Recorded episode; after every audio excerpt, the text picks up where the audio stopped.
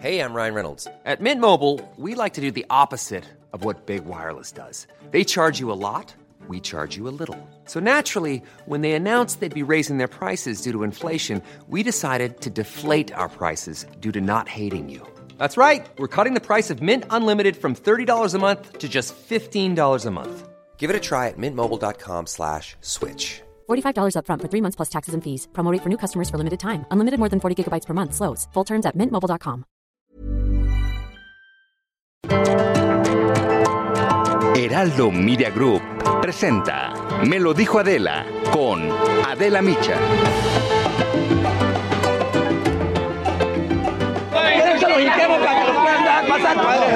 Mira, ve, mira, ve, por Dios, en mi aldea hay demasiada guerra, padre.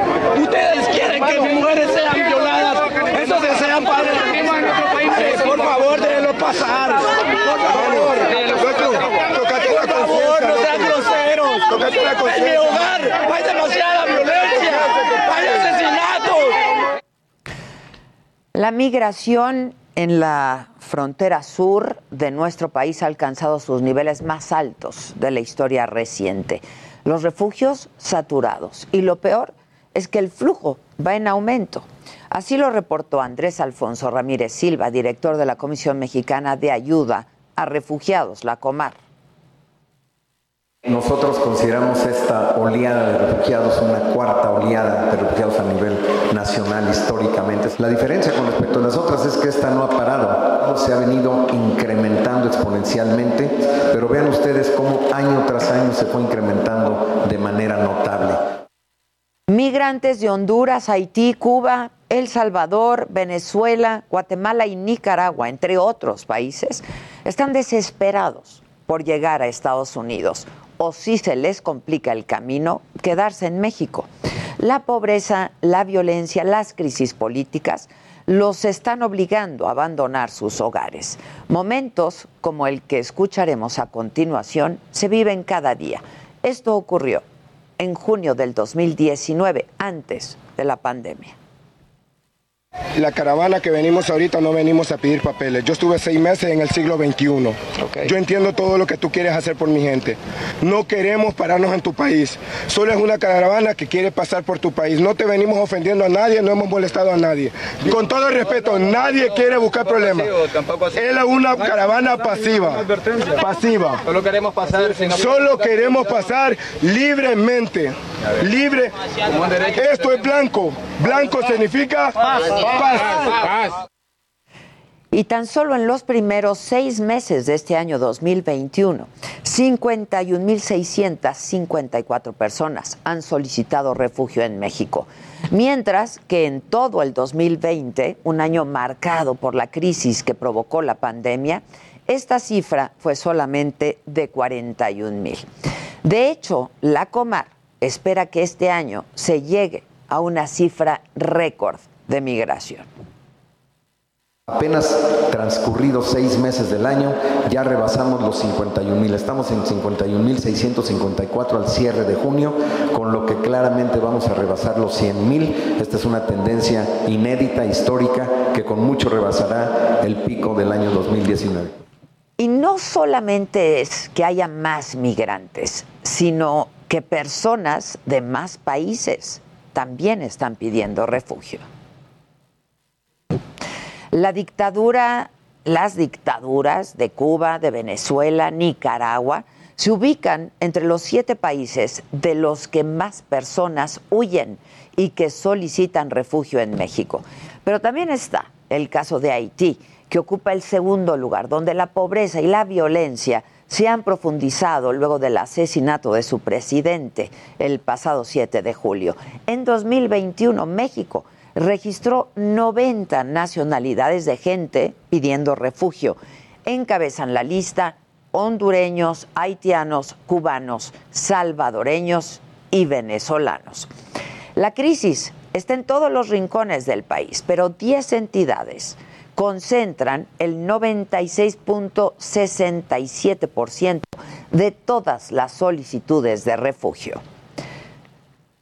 Y este tema fronterizo, Chiapas es el estado el caso más extremo con 37.332 solicitudes. Pero luego vienen Tabasco, la Ciudad de México, Baja California, Nuevo León, Veracruz, Quintana Roo, Chihuahua, Coahuila y Jalisco.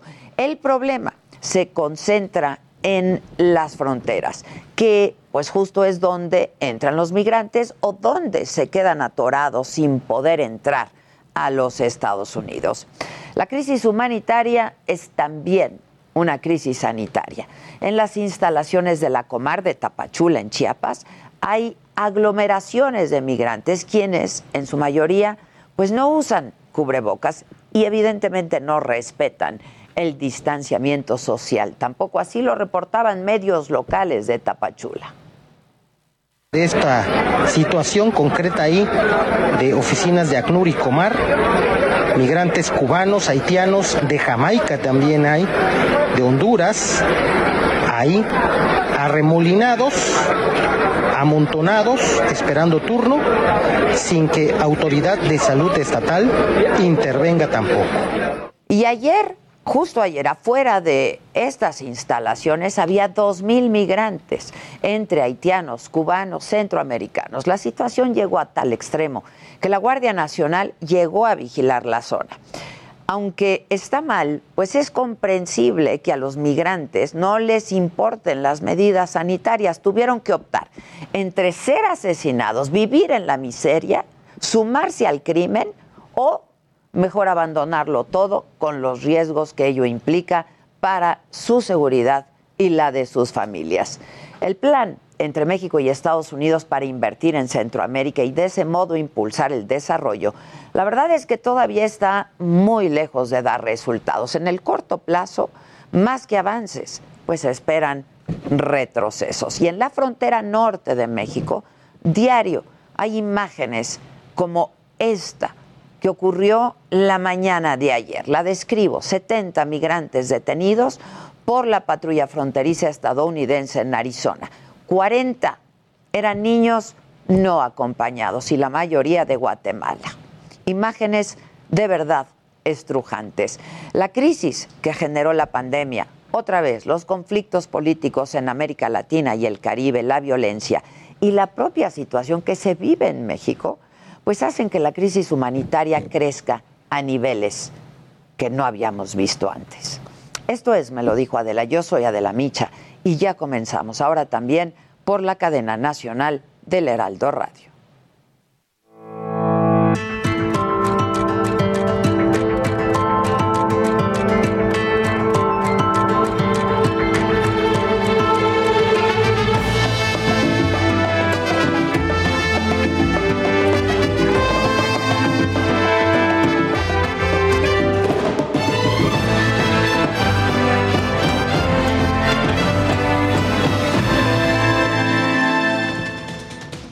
¿Qué tal? Muy buenos días. Les damos la bienvenida hoy que es viernes ya finalmente, 16 de julio, a todos aquellos quienes ahora nos sintonizan también a través de la cadena nacional del Heraldo Radio.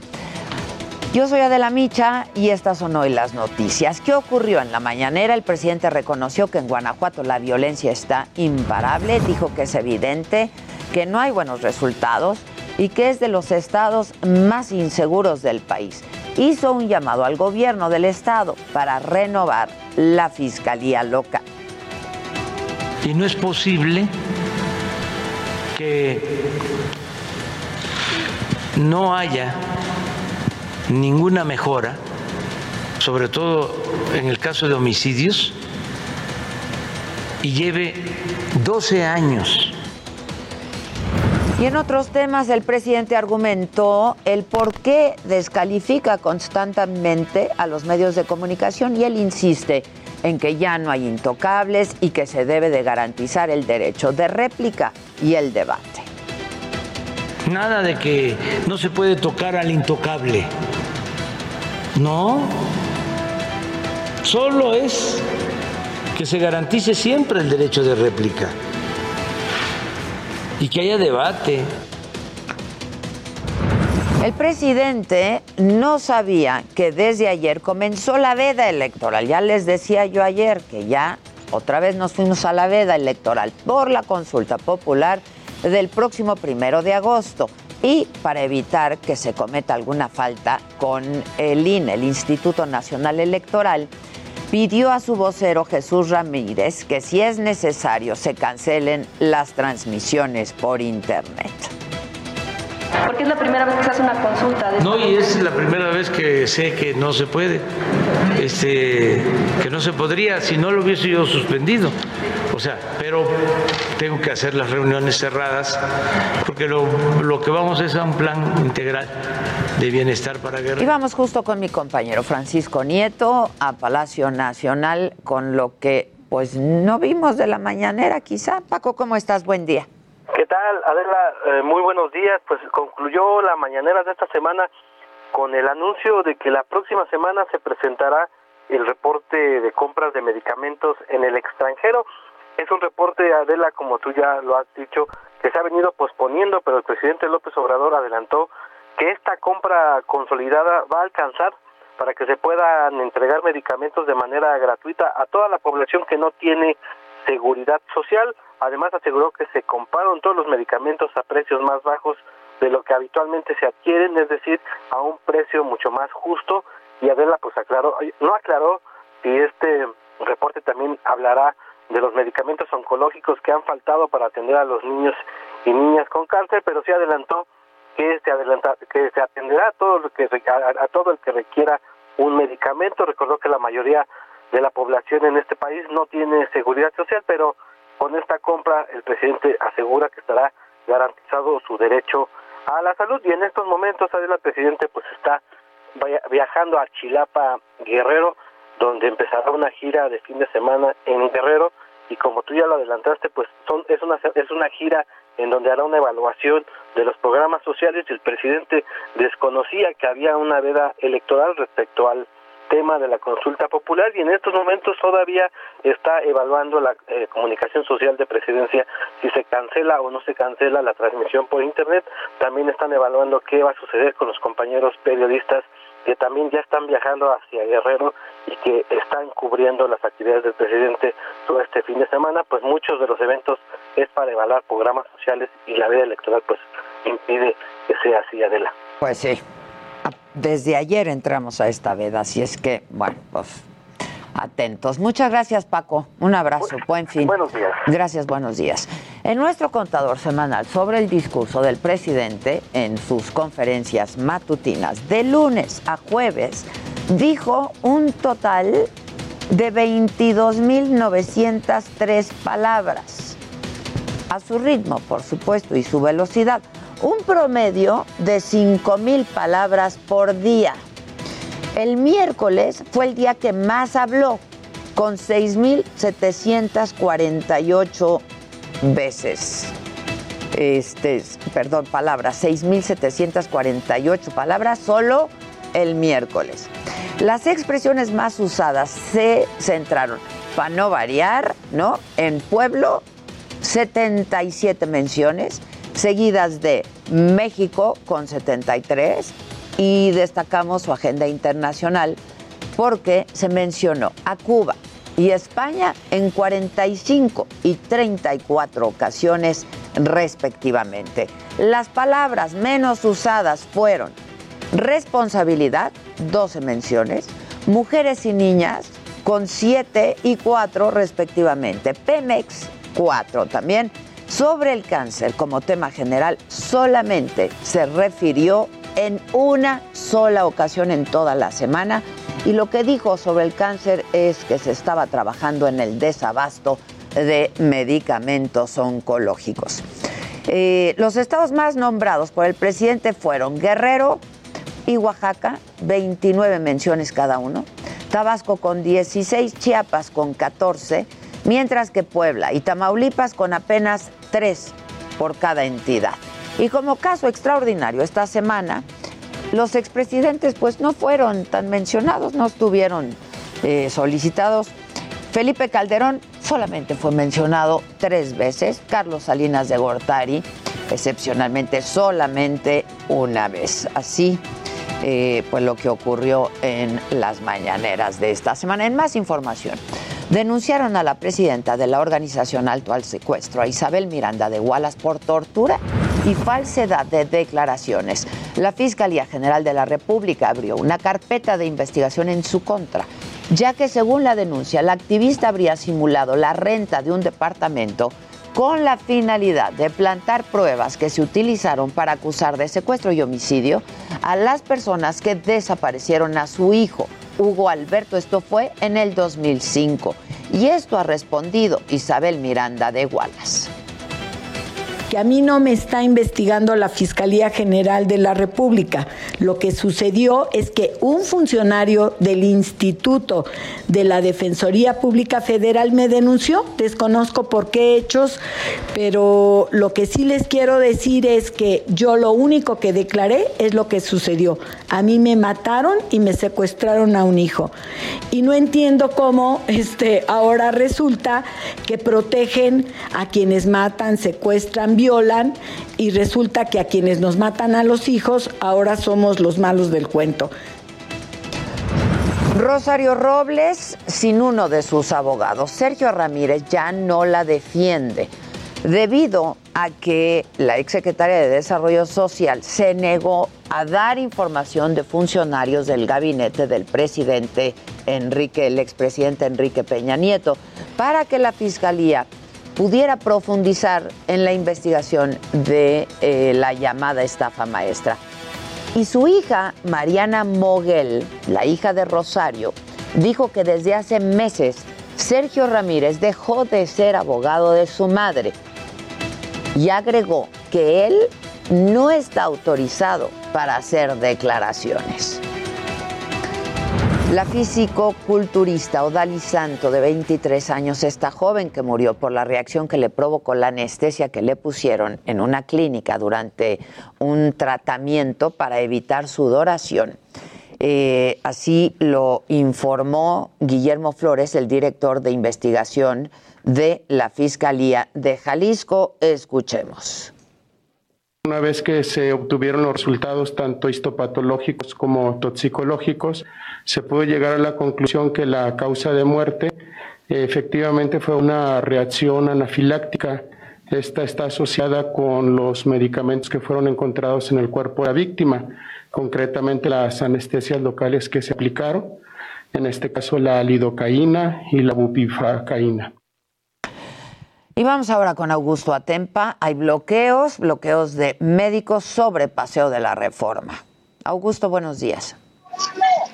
Adela, muy buenos días. Así es, pues tenemos un bloqueo, una manifestación por parte de médicos. Son médicos de diferentes estados de la República eh, eh, que están especializados en nutrición. Ellos están manifestando y van hacia la Secretaría de Salud debido a que pues demandan mayores salarios debido también a que eh, médicos especialistas ganan entre 25 a 40% más. Es por eso que estos médicos están marchando hacia la Secretaría de Salud y buscan un diálogo con las autoridades de esta dependencia.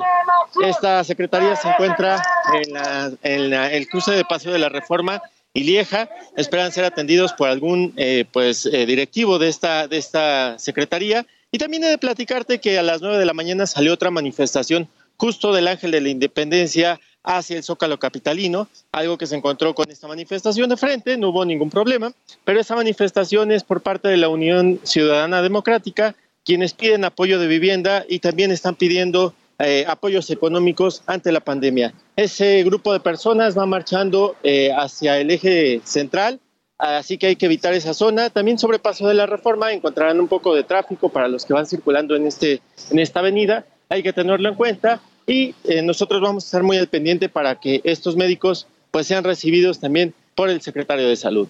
Adela, mi reporte. Bueno, pues estaremos atentos. Una manifestación más por lo mismo. ¿De qué hay que estar atentos? Hoy se los adelanto. Al mediodía, el INE va a dar una conferencia de prensa virtual para informar sobre la consulta popular. A las 2 de la tarde será la audiencia de Alejandra Barrios, la líder de comerciantes del centro histórico, quien está acusada de extorsión y robo en pandilla agravados. 4 de la tarde, el presidente va a inaugurar instalaciones de la Guardia Nacional en la carretera Chilpancingo-Acapulco, en Guerrero. Hoy entra en funciones como secretario de Hacienda Rogelio Ramírez de la O. de que hay que estar atentos en el mundo desde Nueva York. El canciller Marcelo Ebrard va a dar un discurso en el Consejo de Seguridad de Naciones Unidas de la ONU que comenzó hace apenas unos momentos. Atentos también a la búsqueda de desaparecidos por las inundaciones en Alemania y en Bélgica. Las lluvias torrenciales han dejado ya más de 120 muertos. De todo ello estaremos pendientes y les estaremos informando a lo largo del día.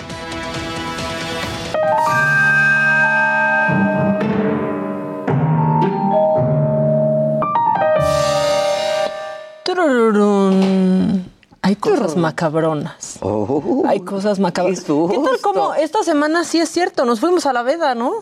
Nos fuimos Esta a la semana veda. nos fuimos Se- a la veda. Se les dijo desde ayer que nos fuimos a la veda. Eso era. Eso, Eso era. Eso era y no lo sabíamos. Nos fuimos a la veda No, otra yo sí vez. se los dije ayer que nos habíamos ido a la veda. ¿Qué tal ha Hay que durado? escuchar lo que uno dice. Julio ha durado el doble que todos los meses. Sí. La verdad, Julio ha durado muchísimo. También le puso relleno Javi Derma Julio porque se hizo larguísimo. larguísimo se nos ha hecho, se nos ha hecho Julio, pero esto está maravilloso e igualmente macabrón. Porque Gas Bienestar ya existe. Y AMLO no lo va a poder usar porque ya está registrado. Ah, no, pues lo tiene. ¿Qué va a pasar? O sea, no hay manera. Un grupo empresarial de Occidente eh, se llama, que, se llama, ahorita les voy a decir cómo se llama, pero tiene las marcas Gas del Bienestar y Gas Bienestar y lo registraron un día después de que el presidente anunció, pues, el Gas Bienestar. Dice el dueño de esta empresa, que es Rodolfo Lau, que él ya tenía la marca de Gas Bienestar antes del anuncio del presidente y que tiene algunos negocios con ese hombre y para evitar tener problemas, pues registró la marca ya ante el INPI. Ah, pues ya se la. y es Gas Pasa, la gasera que lo tiene. Anda, pues ya se la. Ya no va a haber Gas No, Bienestar. ya no va a haber gas bienestar. Ya no, la verdad Hay es que que, buscarle otro nombre. eso sí, no se lo esperaba el presidente. O que le compren. Que le compren la marca. marca. Que no se roben las marcas. No, Luego ya no, vimos no. cómo les va a los que se quieren. No hay corrupción, no hay corrupción. Sí. Eso ya no. Sí, que no vayan a salir con que es gas bienestar y ya.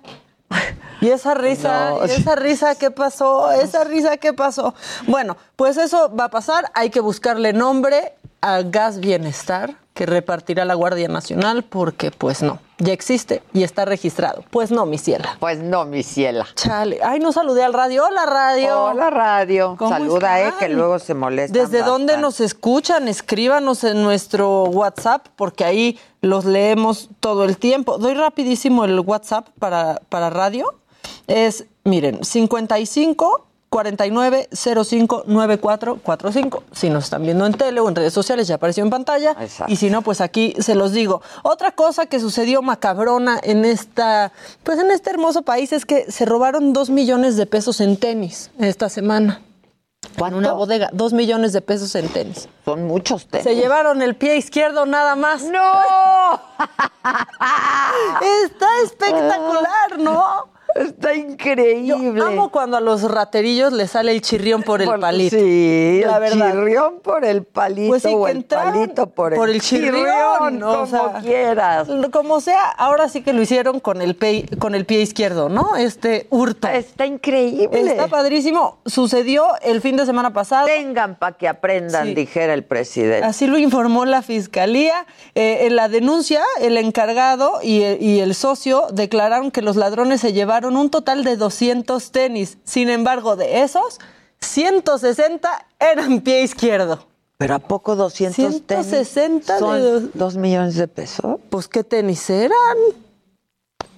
O sea, Poquito, porque está bien pobre. Poquito, porque esa- Pues sí, al parecer dos millones de pesos Se en empezar- tenis. ¿Qué van a hacer con su pie ¿Qué izquierdo? van a hacer? ¿Van a andar ahí caminando chuecos? Ya, o saben que los pueden usar al revés y así si meten tantito la pata con eso ya se les corrige. No, no, ah, eso se sí. les corrige. Sí, sí, pero eso me hacía el ortopedista de chiquita. Sí, pero de chiquita, ¿no? Ya a estas alturas, mana, lo que tienes torcido se queda, queda. torcido ya. No, y ellos pues ya sí la traen chueca. No sirve, Sí, la traen Y está chueca. increíble. Quédense con sus tenis Sí, izquierdos, ladrones. Sí, sí. En la sobremesa con Angie Fer, gracias. Eh, atentamente, Jorge, excelente dinámica y energía del programa. Nos donó café para todos. Muchachos, vamos a hacer una pausa. Al regresar, vamos a hablar sobre esta problemática de la migración. Eh, les hacía una crónica hace unos minutos. Estará aquí en el estudio Andrés Ramírez Silva, el coordinador general de la Comar. Al volver y mucho más, Arcelia Ramírez. Radio, Vamos la a HCL se comparte, se ve y ahora también se escucha. Continuamos en Me lo dijo Adela.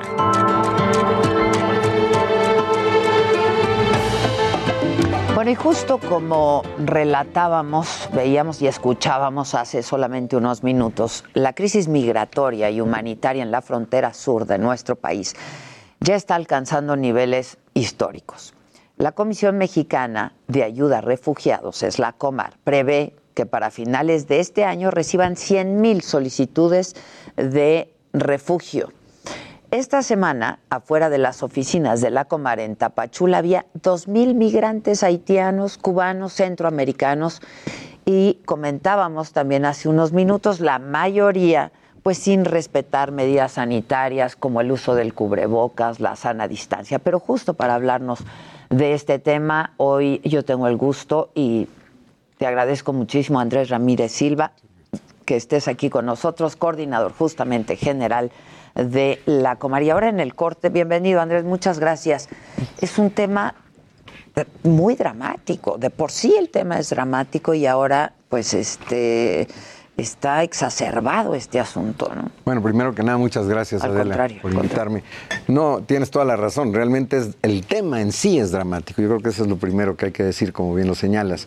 Es dramático porque el hecho de que lleguen ya es la expresión de una tragedia. Es decir, no llegan de vacaciones, no llegan por voluntad propia, llegan por una situación de desplazamiento forzado.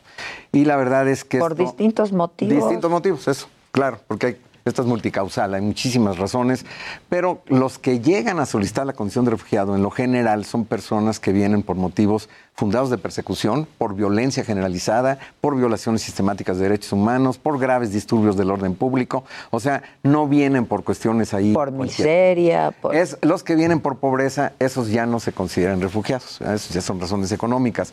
Pero los que acuden con nosotros, ya con la Comar, pues sí, en su gran mayoría sí lo son. No todos, porque para eso hacemos todo un procedimiento. Claro, ok. Pero sí, un porcentaje bastante elevado sí lo son. Ahora, este, también comentaba yo eh, con, el, con el auditorio y te comentaba ahora en el corte, eh, pero corrígeme si estoy mal, que esto está llegando a pues niveles récord históricos, ¿no? Pues tienes toda la razón. La verdad es que, eh, bueno, primero es muy importante decirte que esto ha venido incrementando año tras año. No es que de la noche a la mañana de repente llegaron. Se multiplicó. No, desde el 2013, yo por eso hablo de una ola, una ola prolongada de varios años. Desde el 2013 empezaron a llegar solicitantes con cierta significación. Pero, para que te des una idea, 1296 en todo el año. Ya. Ahorita tenemos 2000 en solo el uno. Solamente ahí, claro. Todo el año 1290. Y en aquel entonces ya se hablaba, qué barbaridad, ya llegaron más de mil en el año. Pero año tras año siguieron incrementando, siguieron incrementando, tanto que en el 2019 llegaron 70.400. Ya ese ya era una cifra enorme, ya, ya cuando estábamos Y nosotros. tú prevés 100 mil para esto. Ahora este año prevemos 100 mil porque tan solo al cierre de junio tenemos 51.654. O sea, no tienes que ser Einstein El para doble, saber que el doble claro, pues, rebasa claro. los 100 mil, ¿no? Así es que sí, no tienen precedentes. ¿Y cómo se atiende este drama? Bueno, y mira, esta crisis, porque es una crisis. Es una situación muy complicada. Mira, nosotros tenemos una determinada capacidad operativa para responder, para trabajar. Este procedimiento que nosotros desarrollamos es un procedimiento que lleva tiempo. No es que nadie tenga puesto en la frente yo soy refugiado. ¿eh? Entonces, porque si no sería tú traes refugiado, órale, pásate. No, porque ahí puede haber de todo. Hay gente que pues a lo mejor es un delincuente, a lo mejor pues a saber. Entonces existe un procedimiento para determinar la condición de refugiado que lleva tiempo. Que además es uno por uno. Uno por uno. Es Esto es uno por individual. uno. Porque cada cabeza es un mundo, cada situación es un mundo, cada situación está inmersa en una tragedia particular o no. Y nosotros tenemos que determinar eso. Y hay todo un procedimiento, técnicas de entrevista, técnicas de elegibilidad que les llaman, que lleva tiempo, porque nosotros no podemos darnos el lujo Adela, de decir, ah, pues hay que acelerar porque me están presionando. Y que pasen. Y que pasen. Y puede ser que yo reconozca a un bandido. O a un terrorista, o un terrorista. O puede ser que yo rechace uno que genuinamente es refugiado y lo mando a su casa para que lo maten. Entonces esto es muy delicado. Estamos hablando de vidas de personas.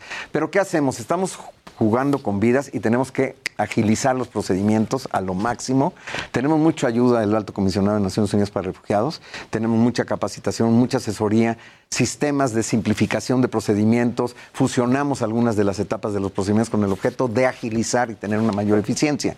Estamos trayendo gentes de otras partes que nos ayuden, refuerzos, porque a pesar de que en todas las entidades federativas hoy del país, Adela, tenemos solicitantes. En todas, no hay una que no. Claro, depende de cuál. Hay Y las fronteras, pues siempre, ¿no? Este, es siempre fronteras. la frontera es la frontera y es el puer- la, la puerta de entrada. Y por otro lado, Adela, hay un asunto que tiene que saberse. La ley mexicana dice que donde se solicita la condición de refugiado, la entidad federativa donde se solicita, ahí tienen que permanecer a, a esperar su procedimiento. Porque si se van de allí, es un abandono. Entonces, ¿qué es lo que pasa? Como bien dijiste. Pierden la frontera- solicitud, digamos. Exacto, se pierden las... Entonces, entran por Chiapas, pues se tienen que quedar en Chiapas. Y Chiapas, paradójicamente, sabemos, es el estado pues más Sí, pobre del país. Entonces, justamente se da la paradoja que el estado más pobre del país es donde está el 72% de los solicitantes. Muchos otros entran por Tabasco, entran por Veracruz, entran por otros lados, pero sí finalmente la gran concentración está allá. Y esto es complicado porque es además el estado donde hay más presión con la población local, competencia por empleos, competencia por servicios públicos. Y esto es un- una situación difícil. Hasta actos criminales, ¿no? Por fortuna, eh, no ha habido así que tú digas algo significativo, afortunadamente no, pero puede haber, puede haber y hay cada vez más tensión. Pero les roban lo poco que tienen, les roban lo poco que traen. ¿no? Desafortunadamente, el- el- la tragedia de haber salido de una situación muy difícil no implica que después que sales de tu país todo es vida y dulzura. Después todo el trayecto también implica acoso. Hay violaciones, ¿ah? Sí. Cuando llegan al país también es una situación a veces complicada y por eso es un llamado a toda la sociedad, no solamente la Comar, o sea, tenemos que, toda la sociedad en su conjunto, tenemos que tener empatía, tenemos que entender que es una situación en donde no que quisiéramos estar ninguno de nosotros, ¿no? Eh, pa- pa- pasé unas imágenes hace un rato de son unas imágenes del 2019 en donde los refugiados dicen venimos en son de paz y sacan un, un pañuelo blanco dejen no queremos quedarnos en este país queremos irnos y entiendes la tragedia la dimensión de la tragedia pero entonces los esfuerzos están siendo insuficientes Andrés o Fíjate que más y más, es decir, esto era lo que pasaba antes, México un país de tránsito. Más y más ya no es solo un país de tránsito, muchísima gente se está quedando en México, porque además no está tan fácil entrar a Estados Unidos. ¿eh? Acuérdate todas las altas expectativas con el gobierno de Biden, no solamente en los debates con Trump, sino que toma posesión y ahí dice, se acabó el tema del muro, ¿tú te acuerdas? Se- Sí, por sí, otro sí, lado dice, se acabó el MPP, que era aquella cosa de que pasaban al otro lado, solicitaban asilo, pero los mandaban a México a esperar su procedimiento, que dura años en los Estados Unidos. Puede, sí, puede Allá durar dura años. años. Entonces, ¿qué pasa? Que esta gente dice, pues ya no es tan fácil pues ir allá. Mucha gente está viniendo acá. Y hay otro elemento adicional. Ya se crearon redes en México. O sea, han sido tantos los miles que han llegado en los últimos años a México que ya se crearon redes de solidaridad, de apoyo, de amigos, de, co- de compatriotas, etcétera. Y eso es un factor muy importante. Porque no es lo mismo llegar a donde no hay nadie que te conozca, que no hay nadie que te apoye, llegar a donde, a donde una tiene claro que ese es uno de los factores en los Estados Unidos. Los grandes factores del, del imán de atracción de los Estados Unidos son dos. El gran salario, comparado con el nuestro, pero también sus redes. Tienen unas redes enormes. Los mexicanos, imagínate. Claro, vente para acá. Entonces, claro. Y acá en México no había redes, pero se están creando. Y cada vez se están creando más, porque esta cantidad de hondureños. Bueno, tú te has dado cuenta, el país ya es mucho más cosmopolita. O sea, la Sí, claro, México, claro, cuenta, ya claro. ha cambiado. es un país que tú encuentras una gran cantidad de nacionalidades. Ahora, este, si se quedan aquí esperando la resolución de su solicitud de asilo, ¿qué hacen y en calidad de qué están aquí? Bueno, mira, que mucho ayuda. Afortunadamente hay una cosa importante en los refugiados, es una cuestión mundial. Es gente muy resiliente, es gente que no viene con la mano extendida, es gente que está acostumbrado a resistir. Porque no es que los refugiados, esto es también importante decir, no es que hubo un problema en su país y luego, luego se fueron. No, es que Llevan años Llevan años y muchas veces claro. desplazados internos. Tuvieron que irse a un lado, tuvieron que irse a otro lado. Ya el tema de irse de refugiados es la última, la última esperanza, el último recurso. Nadie quiere dejar su país. ¿Y qué significa esto? Significa resiliencia, significa resistencia, significa que están acostumbrados a luchar, en fin. Entonces sí encontramos eso, que es gente que busca trabajo, encuentra trabajo, hay mucho apoyo afortunadamente de sociedad civil, hay apoyo también de otros sectores de la población mexicana, o sea, no está, y de las redes a las que hacía yo ¿Y cuál es su estatus migratorio mientras están aquí? Sí, bueno, ellos solicitan la condición de refugiado, se les da una constancia en lo que están aquí, en lo que se da todo el procedimiento y pueden tramitar su, su tarjeta de visitante por razones humanitarias ante el INAMI y están en condiciones regulares. Ya. Ahora, ¿cómo está pasando ahorita? Decíamos dos mil personas ahorita en un solo día. ¿Qué están haciendo? Y qué- Sí, sí, eso fíjate que llama mucho la atención, te voy a decir, porque si bien es cierto este año ha sido el año récord de mucho, lo más que habíamos tenido en estos meses más eh, álgidos era 800 el lunes, porque el lunes es el día que gente, más gente va. Yo creo que pasa lo que pasa en todas partes. El fin de Viajan semana, el fin de semana. no, y el fin de semana tú no acudes a los bancos, por así decirlo. Entonces el lunes cuando más gente Ya. Y acá pasa igual, que es un servicio, el lunes llega más gente que nunca, pero lo más que habíamos tenido así en estos meses últimos, que es cuando más eh, hemos tenido la marca, 800. Entonces cuando llegaron el lunes 2000, pues nuestra jefa de la oficina ya decía, bueno, ¿qué está pasando acá? Entonces sí nos llama la atención. ¿Qué hacen con ellos? Bueno, ahí lo primero también teníamos que buscar la seguridad, la seguridad de nuestras personas, de nuestra gente y la, la seguridad de ellos. Porque bonito favor hacemos de que supuestamente estamos para protegerlos y resulta que no nos podemos proteger ni a nosotros mismos. Una cuestión elemental hasta en un avión. Primero, protégete tú para poder proteger al de al lado. Entonces necesitamos estar protegidos. Y en ese sentido, pues nosotros hemos reclamado, por favor, apóyennos, la policía, etcétera, para a garantizar seguridad. Porque cuando los tumultos son muy grandes, Hay hay muchos riesgos. Hay riesgos y puede haber cualquier cosa. Entonces tenemos nosotros que prevenir eso y sobre todo la sana distancia. Muchas de estas gentes, sobre todo los haitianos, no han estado cuidándose mucho de las eh, de Sí, las no, no, y no, demás. Y se les dice, pero no te hacen mucho caso. Entonces necesitamos apoyo en ese sentido. Hemos reclamado también a las autoridades de salud que nos apoyen para también de garantizar sana distancia más. Ya está manejándose el asunto, afortunadamente. Estuvimos en una reunión con el- el- la Secretaría Técnica Nacional Pero ¿cómo proporcionas sana distancia a dos mil personas? Bueno, que están concentradas dónde? No, no, no, no es fácil, el Pues es manejo que- no es fácil. Se está eh, tratando de hacer medidas, se les aleja del lugar, cosa que, que no podíamos hacer el primer día, porque nos agarraron totalmente de sorpresa. Pero nosotros siempre reclamamos lo siguiente. A ver, nosotros, la Comar, estamos para proteger a las personas. Nosotros no estamos para deportar a nadie, al contrario, el principio sagrado de la protección es la no devolución. Entonces no llamamos a las, a las- al orden público para que los corra. No, no, no. Es simplemente para que se garantice la Que seguridad. México históricamente no lo, lo- lo ha hecho. Lo ha hecho y creo que es algo muy sagrado en nuestro país. ¿no? Sí, pero pues supongo que entonces no está siendo fácil esto. No es fácil a veces brindar protección. No es fácil, pero bueno. Y se, y se habla también de una cuarta ola migratoria, ¿no? O- o- Se está hablando de una, de una caravana. Se está hablando eh, de caravana, una sí, sí, cuarta sí. caravana. De una caravana. Pues fíjate que para nosotros en la Comar, en realidad, caravana o no, es como que la viviéramos, ¿no? Porque muchas veces la caravana, hay una diferencia. Las caravanas cuando se han organizado tienen una meta muy clara, ir a Estados Unidos. A ellos no les interesa solicitar refugio. Y nosotros en las diversas olas que se han, es decir, caravanas que se han organizado, hemos detectado eso, que son poquitos los que llegan a, con nosotros. Ellos no, no les interesa. y entonces. ¿qué acompañamiento les dan o, o- o qué hacen? Porque ¿Te refieres a, a lo nuestro? los a las caravanas, Ah, sí, no, a las no, caravanas. las caravanas es un asunto, obviamente, de organización de los migrantes. El origen de las caravanas fue porque anteriormente con grupos pequeños muchas veces eran mm, violentados, eran acosados, eran abusados mujeres llegaban a ser violadas, no había visibilidad. Entonces esta fue una estrategia que se diseñó con el objeto de tener más visibilidad, por un lado, más protección, autoprotección. Pero estas caravanas poco a poco se fueron desgastando, porque varias de las caravanas después pues ya también, tú sabes, los abusadores, los traficantes, Sí, etcétera, es lo que te aprovechaban las digo, caravanas. claro, claro. Después se decía que también había abuso político. Bueno, con el gobierno de Trump se hablaba mucho de que abusaba del tema de la caravana para utilizarlo políticamente. Políticamente. En fin, se mezclan una serie de cosas en la caravana y entonces muchas veces ya las caravanas ya no estaban funcionando.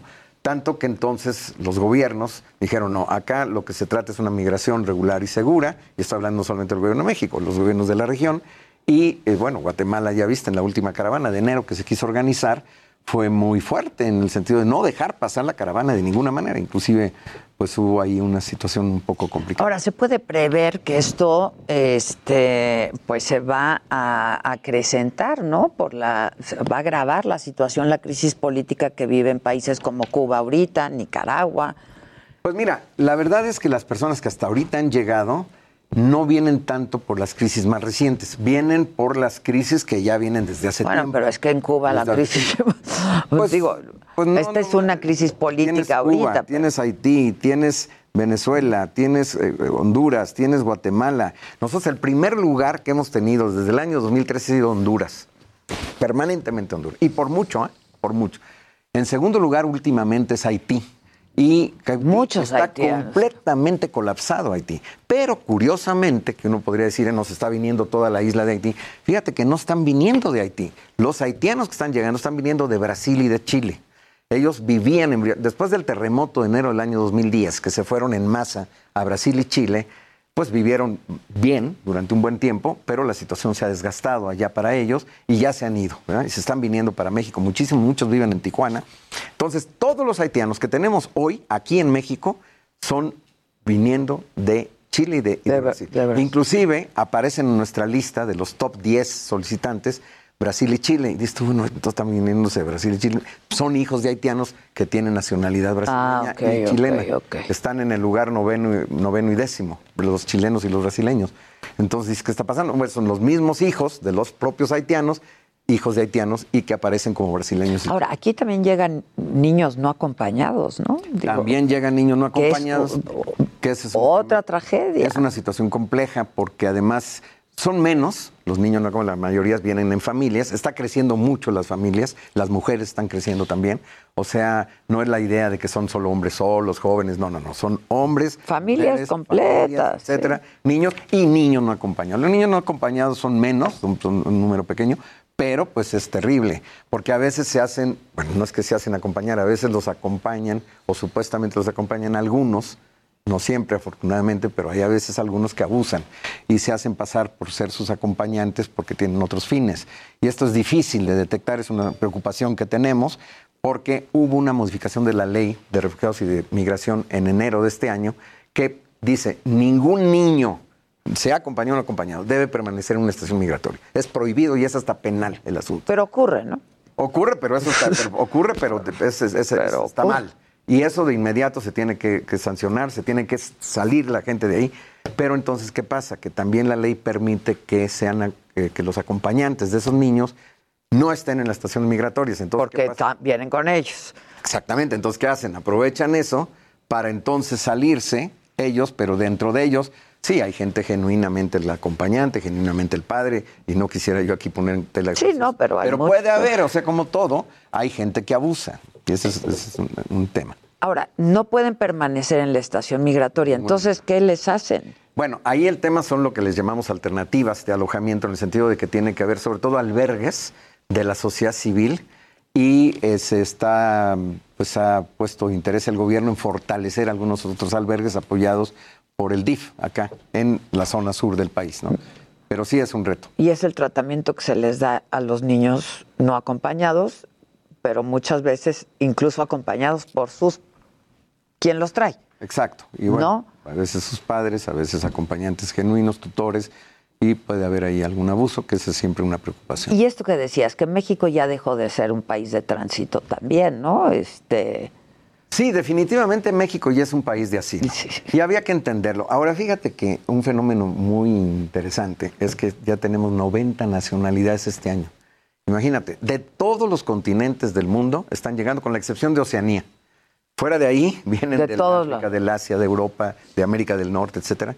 Tenemos solicitantes. Pero la gran mayoría vienen de América Latina y el Caribe. Las top 10 son de América Latina y el Caribe. Y esos constituyen el 97%. Entonces los otros 80, entre todos, constituyen el 80, el, perdón, el, el, ¿qué? el 3%. El 3%. Restante. Pero son de- 97% de América Latina, de, Sí, ¿no? 97%. Centro y... centro y el Caribe, Y el Caribe. Haití y Cuba, pero del resto del mundo el 3%. Pero te estás hablando de otros 80 nacionalidades, que eso llama muchísimo la atención. Fíjate que hay cosas extrañas. Ahorita estaba viendo que esta quincena, esta quincena, porque cuando yo te hablé de 51.654 solicitantes, estoy hablando de los seis primeros meses. Sí. Pero averigüé cuál es el corte al 15 de julio. Hoy es en esos días. 16, sí, hoy es eso, 16. Al 15 de julio. Y va a rebasar, por lo que se ve, este mes de julio va a rebasar el récord de junio, que ya cada, cada mes. Cada mes van cada mes rebasando. Entonces va a rebasar el récord. Y hay cosas curiosas. Estaba viendo que de repente se coló en el, en el décimo lugar Senegal como solicitantes en el top 10. Dije, ¿cómo Senegal? Y estaba viendo que de Senegal, solo estos 15 días tenemos 76 solicitantes. Sumando desde el 2013 hasta el, hasta el primer semestre del 2021, teníamos 82 de Senegal. Y solamente en 15 este- días, 76 de Senegal. ¿Qué está pasando? Ahí hay un conflicto de hace muchísimos años en Casamance, en, en Senegal, que es un conflicto como de baja intensidad, pero que no generaba este tipo de desplazamiento. Me llama la atención, necesitamos profundizar en lo que está pasando allí. Sí, es que los desplazamientos y es, es dolorosísimo, es, Es, es una dolorosísimo. trágica y dolorosa. Ahora, ¿qué hacer? ¿No? Este, como país, como autoridad. ¿qué hacer? Esa, esa pregunta es importante porque ciertamente nosotros como Comar pues no tenemos que otra más que cumplir con nuestra responsabilidad, con nuestra obligación, fortalecernos y hacer todo lo posible. Tenemos un gran equipo, la gente con mucha mística, con mucho compromiso y eso me tiene muy contento. Yo toda mi vida trabajé, bueno, toda mi vida, pero muchísimos años con refugiados. Yo soy jubilado del Alto Comisionado de Naciones Unidas por Refugiados, trabajé casi 30 años en varios países del mundo y yo conozco lo que es la mística. Conoces el tema. Isabel. Estuve en la crisis de Ruanda, estuve en Bosnia, estuve en Kosovo, estuve en muchísimos lugares. Y ahí la verdad es que noto, eh, y eso me tiene muy orgulloso, ver cómo los, los colegas mexicanos de la Comar tienen esa mística, están muy comprometidos y además tratamos de seleccionar a la mejor gente. ¿no? A mí no, no, yo, para mí lo más importante es tener gente buena. No quiero gente que ni sea de... Pues Con empatía, que piense porque, como yo, eso no me interesa. Lo Sí, que quiero es que trabaje bien y eso es lo que importa. porque es un tema que requiere de empatía, de- Claro. de, entendimiento, pero de empatía Exacto, y comprensión. Exacto, Adela, porque si no, no lo haces. Pero em, tu pregunta es muy buena porque no es solamente nosotros. Sí, sí, ¿Qué hacen no. los demás? Y este tiene que ser un compromiso de todos, de otros sectores también. Por eso hemos instituido mesas interinstitucionales donde cons- se constituyen con Secretaría de Salud, Secretaría de Educación, Secretaría de Trabajo, la RENAPO, el Registro Nacional de la Población. Esta mesa la preside Alejandro Encinas y luego tenemos mesas temáticas. En todas las mesas temáticas, una mesa de salud, una de educación, una de trabajo, otra de registro, identidad. Y ya empezamos a replicarlas en- a nivel nacional. Ya hicimos una en Nuevo León, en Monterrey, otra en, en- en este, ¿cómo se llama? Tenosique, en Tabasco, en Tabasco, otra en, en Tuxtla, otra en Palenque, y ya vamos a hacer próximamente otra en Tijuana, y así vamos a seguir avanzando. Porque es importante, justo esto que estás diciendo, otros tienen que involucrarse para tratar de garantizar que las gentes accedan a los servicios públicos. Porque papelito aguanta todo, en la, en- en- en la ley dice. Sí, claro. derecho, pues, sí, pero de ahí letra hecho muerta, hay mucho ¿no? Entonces hay que garantizar cómo se encuentran los mecanismos específicos para que esto se logre y la gente pueda acceder a los servicios públicos. Entonces estamos este, contentos con la forma en la que han respondido las instituciones a ese nivel, pero todavía nos falta muchísimo y vamos a tener que seguir empeñados en eso. Pues sí, seguramente viste el encabezado, creo que fue ayer, del Reforma, que decía, no es Ruanda, es Tapachula. Eso lo dije yo. Eso lo dijiste tú. Sí, pues, hicimos una conferencia el otro día de prensa con Alejandro Encinas y yo les mostré esa foto. es que dije, es una imagen "No, es que desgarradora. sí, es, una, es una imagen fuerte. Muy fuerte. Lo dije yo porque yo estuve ahí en la crisis de la emergencia de Ruanda, ¿no? Yo llegué ahí a la frontera, en, en el Rusumo Bridge, ahí en, en- en la frontera entre Ruanda con, con Tanzania. Yo era parte del equipo de emergencia de la ACNUR, estoy hablando de abril de 1994, cuando fue el genocidio de Ruanda. y yo era parte del equipo de emergencia. Fuimos a la emergencia el primer día de haber llegado. Nos dicen, vamos a la frontera a ver qué, qué está pasando. Y cuando llegamos, veíamos una, un río de gente cruzando. Una ola enorme. El río Rusumo. Entonces ahí dije yo, y ahora que me dijo mi abuelita que hiciera. Sí. Porque habíamos estado en los cursos de emergencia del ACNUR en Ginebra, eh, pero pues nadie te dice, oye, ¿qué haces justamente cuando ves una ola de este, tan gigantesca, no? Pero bueno, hay que... Muy dramático, muy dramático. Alguna vez le pregunté a, a Clinton que cuál había, de qué se arrepentía en su administración. Me dijo, Ruanda. Eh. Es que fue un genocidio Sí, y una una cosa cosa, terrible, ¿no? terrible, terrible. No, sí, la respuesta debe haber sido instintiva, ¿verdad? Pues en inmediato, ¿no? En inmediato.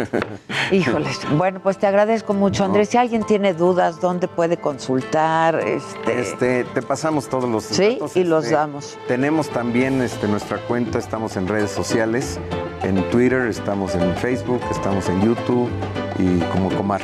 Comar. Y ahora lo subimos todo. Muchísimas, Muchísimas gracias, Andrés Alfonso amable. Ramírez, Gracias. coordinador general de la Comar. Muchas gracias, Muchas gracias, gracias, Nosotros hacemos una pausa eh, y volvemos enseguida. Vamos a conversar con Arcelia Ramírez. En Me lo dijo Adela.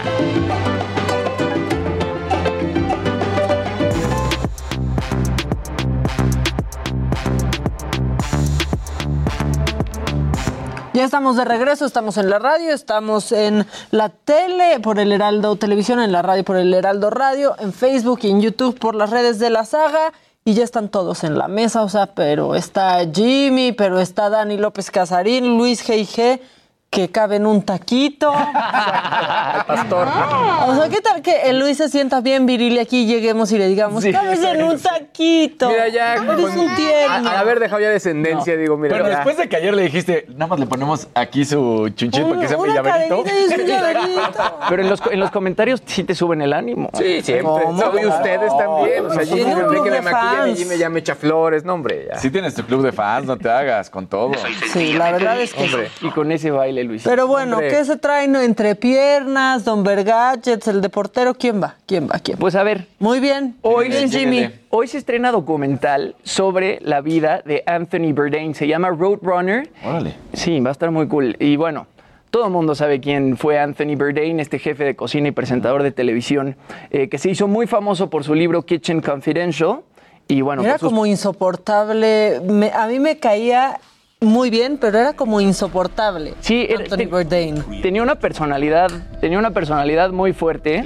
Él tenía estos programas No Reservations y Parts Unknown y pues básicamente viajaba por el mundo, iba a comer pues de repente a changarros, de repente a, a restaurantes muy famosos y justamente era este lado irreverente de Anthony Bourdain lo que hacía pues su show, su show, ¿no? Porque era un muy buen chef y además tenía una personalidad pues muy cool.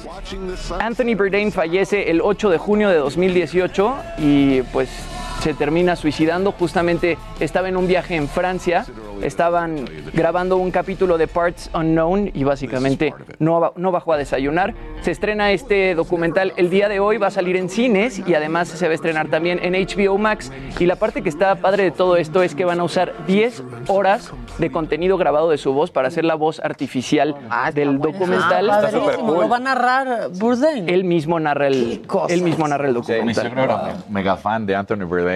¿Sí? Sí, sí. A mí también la verdad me gustaba. Me decías que hay detractores de eso, ¿no? Sí, hay gente que en redes sociales está publicando que es poco ético utilizar la voz de alguien que ya falleció para fakearla y hacer como si la estuviera pues narrando en actualmente. Bueno, A mí no anuncias, no. Y, y volvemos a lo mismo, es Black Mirror.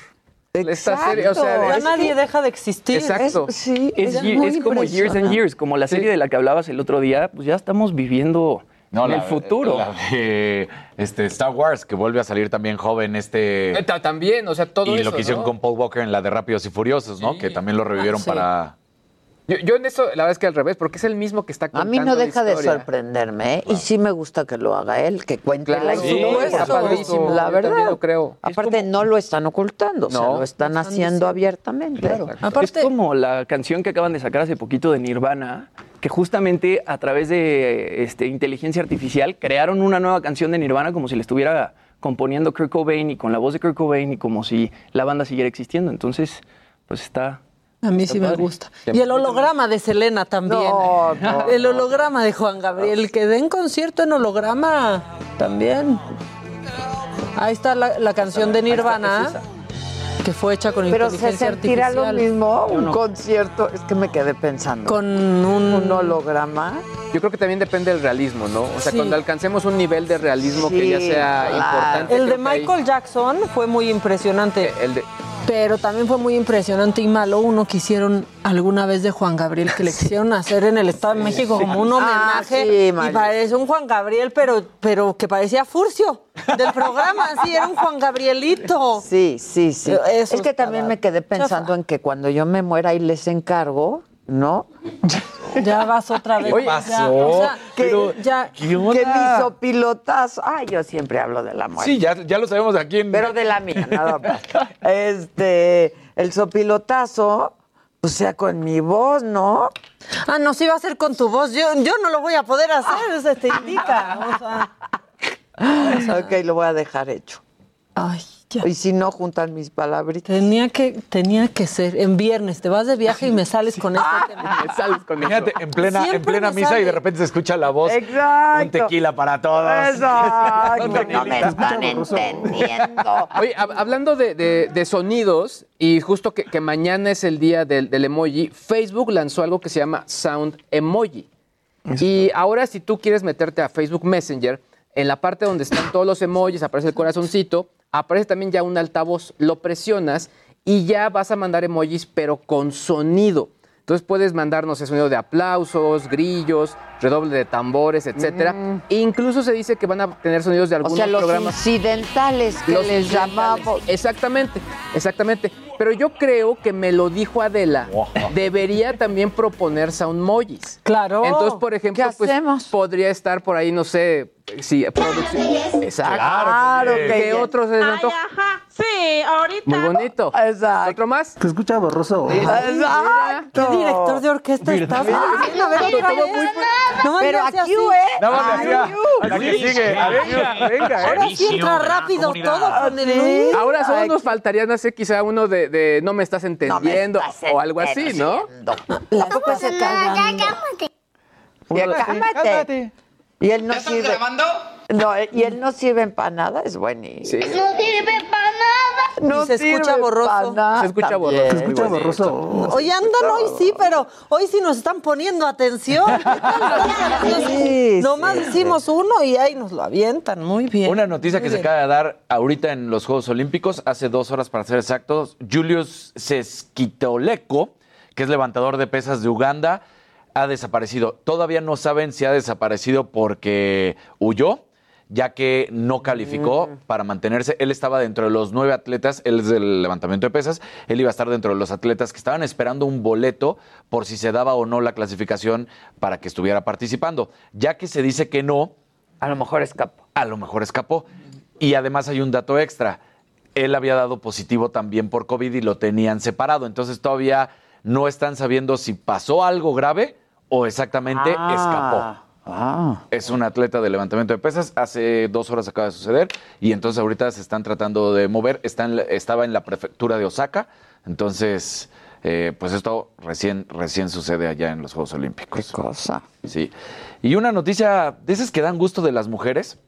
La Liga Femenil en Crecimiento eh, eh, está en esta ocasión, ¿no? Y, y aceptan por primera ocasión en su noveno torneo que vengan las mujeres extranjeras, futbolistas extranjeras. Y mientras que en la Liga MX varonil siempre se quejan y que les quitan trabajo y ya sabes, todo esto que para mí suena más xenofobia que cualquier otra situación, una defensa de las Chivas, que se llama Jaqui Rodríguez, sale a decir que vengan, nosotros vamos a demostrar con calidad y con fútbol que somos mejores y que si no estamos a la par y no nos van a quitar ningún lugar. O sea, esto es fútbol y aquí hay que tener. Entonces, déjense, déjense, déjense. venir. Exactamente.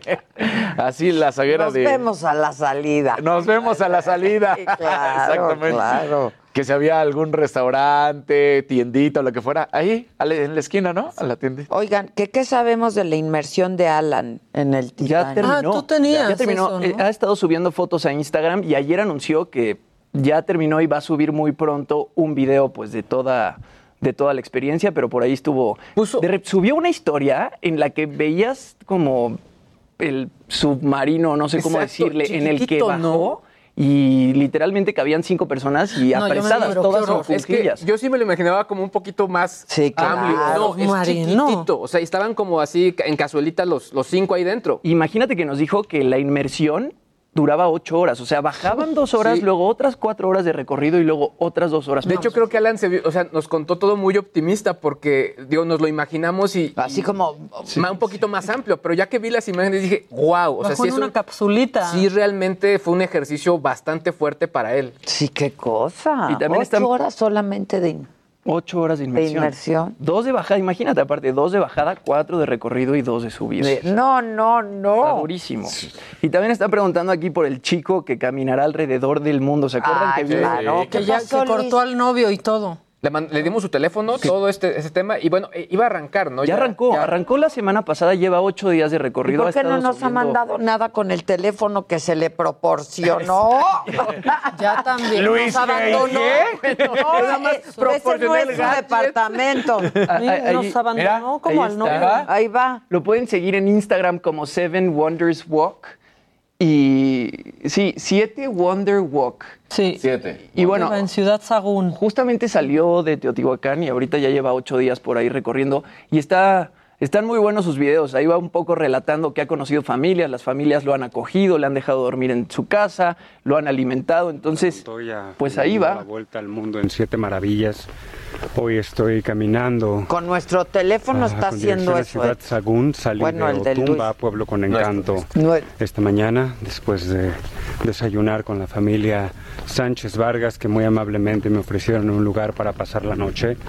La historia de esta familia es interesante y graciosa porque ayer cuando estaba llegando al, al municipio de Otumba, me encontré con este sacerdote que me había visto en televisión y que coincidentemente había visitado eh, Otumba para celebrar su cumpleaños con la familia y pudo, pudo acomodarme esa misma tarde, la tarde de ayer, con, con una sobrina suya que me alojó en un ah, pero pare- No, ya no, ya no tiene. No, cortaron, El acuérdate. sacerdote ve me lo dijo Adela.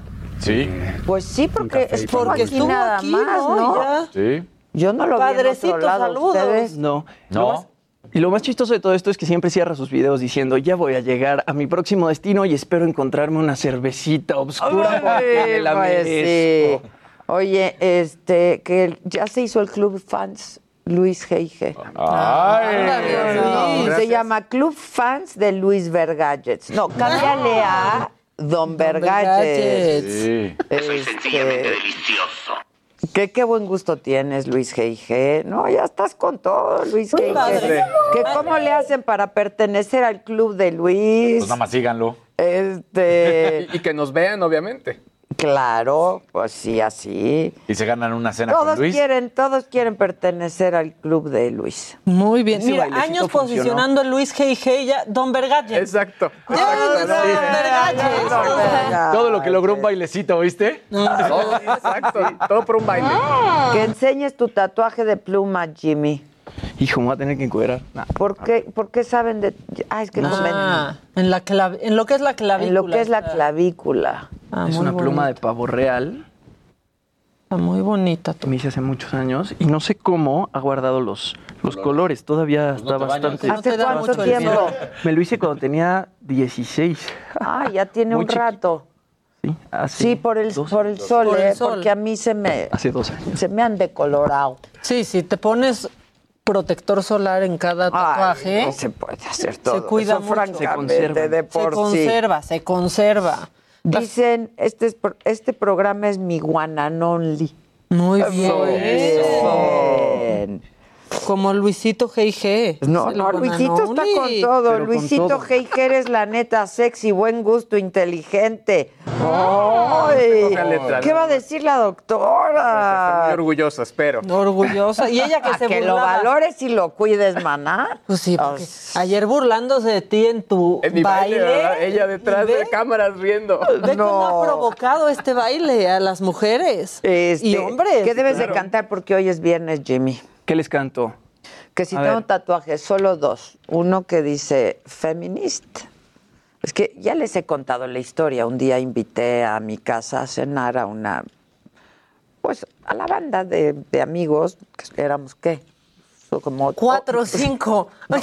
es que era mi familia, mis hijos, mi familia, Maca.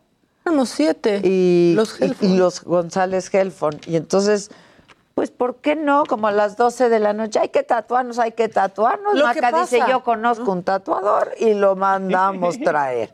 A por él. A una, sí, Pues es reciente party. el tatuaje. ¿Qué tendrá? ¿Dos años? Tres años. O sea, ya te conozco hace tres años. Oye, Adela, ¿y ese mismo día te hiciste la corona? Los dos, los dos. Entonces yo me hice este que tenía maca. Porque La dije, ¿qué me hago? ¿Qué me hago? Le dije, a ver, ¿qué traes? ¿Qué traes? ¿No? Y luego las dos nos hicimos este de The Feminist.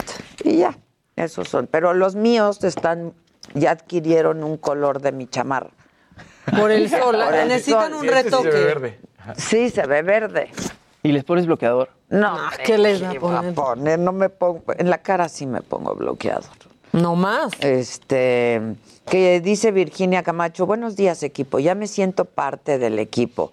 si no si no pongo al día con ustedes, siento que no produzco. Bien. Eso. Bien. Sientes bien, porque esa es la neta. Nos mandan besos, Andrea de la Garza. ¿Tú qué? Pues la gente está poniendo muchas cosas, pero qué buenos son todos. Y el audio, pero que el mobiliario, pero que la iluminación, pero que el peinado, pero que el maquillaje, pero que el apuntador, pero que todo lo que se ocupa, uffs. Saludos al mejor equipo del mundo Sal- la mundial. neta, sí. Salud. ¿Quién mandó ese Sí, mensaje? o sea, nos lo dice Verónica Robles y le mandamos un Ahora, Lourdes Melchor dice, inteligentes todos, guapos todos, son los mejores, los amo a todos desde Puerto Escondido, Oaxaca. Ahí quiero ir. Ay, nos sí. invite. Me voy a ir ahí unos días. Sí. ¿Vas a ir? ¿Vas a ir? Voy a contestar una llamada. Este, que cuando vamos a Querétaro para unos pambazos de chicharrón. Pambazo. Bueno. ¿Quién habla? No, ya si les contestamos, contesten. Bueno. No, que ya no entendieron cómo funciona eso de la llamada. No, o sea, no- Casarín guapísimo con ropa informal, dicen aquí. Muchas gracias. Ya, siempre quiere venir bien Que trajeado. te quites la playera, digo, para ver bien el tatuaje, dicen aquí.